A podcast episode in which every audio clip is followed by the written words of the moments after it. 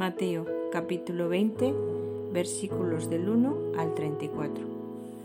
En efecto, el reino de los cielos es semejante a un propietario que salió a primera hora de la mañana a contratar obreros para su viña. Habiéndose ajustado con los obreros en un denario al día, los envió a su viña. Salió luego hacia la hora tercia y al ver a otros que estaban en la plaza parados, les dijo, Id también vosotros a mi viña, y os daré lo que sea justo. Y ellos fueron, volvió a salir a la hora sexta, a la nona, e hizo lo mismo. Todavía salió a eso de la hora undécima, y al encontrar a otros que estaban allí, les dice, ¿por qué estáis aquí todo el día parados? Dícenle, es que nadie nos ha contratado. Díceles, id también vosotros a la viña. Al atardecer, dice el dueño de la viña a su administrador, llama a los obreros y págales el jornal, empezando por los últimos hasta los primeros. Vinieron pues los de la hora undécima, cobraron un denario cada uno. Al venir los primeros pensaron que cobrarían más, pero ellos también cobraron un denario cada uno, y al cobrarlo murmuraban contra el propietario, diciendo, estos últimos no han trabajado más que una hora, y les pagas como nosotros, que hemos aguantado el peso del día y el calor. Pero él contestó a uno de ellos, amigo, no te hago ninguna injusticia. ¿No, te ajusté con, ¿No me ajusté contigo en un denario? Pues toma lo tuyo y vete. Por mi parte quiero dar a este último lo mismo que a ti. ¿Es que no puedo hacer con lo mío lo que quiero? ¿O va a ser tu ojo malo porque yo soy bueno? Así los últimos serán los primeros y los primeros los últimos. Cuando iba subiendo Jesús a Jerusalén, tomó aparte a los doce y les dijo por el camino, Mirad que subimos a Jerusalén y el Hijo del Hombre será entregado a los sumos sacerdotes y escribas.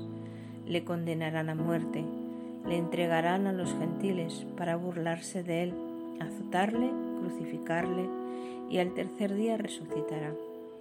Entonces se le acercó la madre de los hijos de Zebedeo con sus hijos, se postró como para pedirle algo. Él le dijo, ¿qué quieres? Dícele ella, manda que estos dos hijos míos se sienten uno a tu derecha y otro a tu izquierda en tu reino.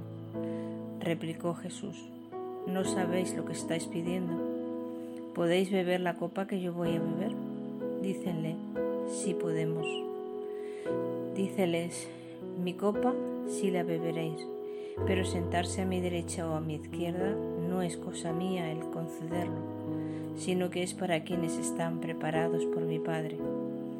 Al oír esto, los otros diez se indignaron contra los dos hermanos, mas Jesús los llamó y dijo, Sabéis que los jefes de las naciones las dominan como señores absolutos, y los grandes las oprimen con su poder. No ha de ser así entre vosotros, sino que el que quiera llegar a ser grande entre vosotros será vuestro servidor y el que quiera ser primero entre vosotros será vuestro esclavo.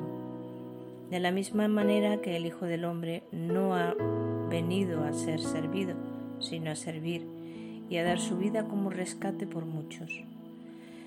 Cuando salían de Jericó, les siguió una gran muchedumbre. En esto, dos ciegos que estaban sentados junto al camino, al enterarse que Jesús pasaba, se pusieron a gritar, Señor, ten compasión de nosotros, hijo de David.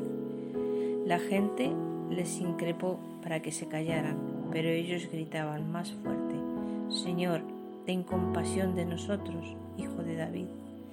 Entonces Jesús se detuvo, los llamó y les dijo, ¿qué queréis que os haga? Dícenle, Señor, que se abran nuestros ojos. Movido a compasión, Jesús tocó a sus ojos y al instante recobraron la vista y le siguieron.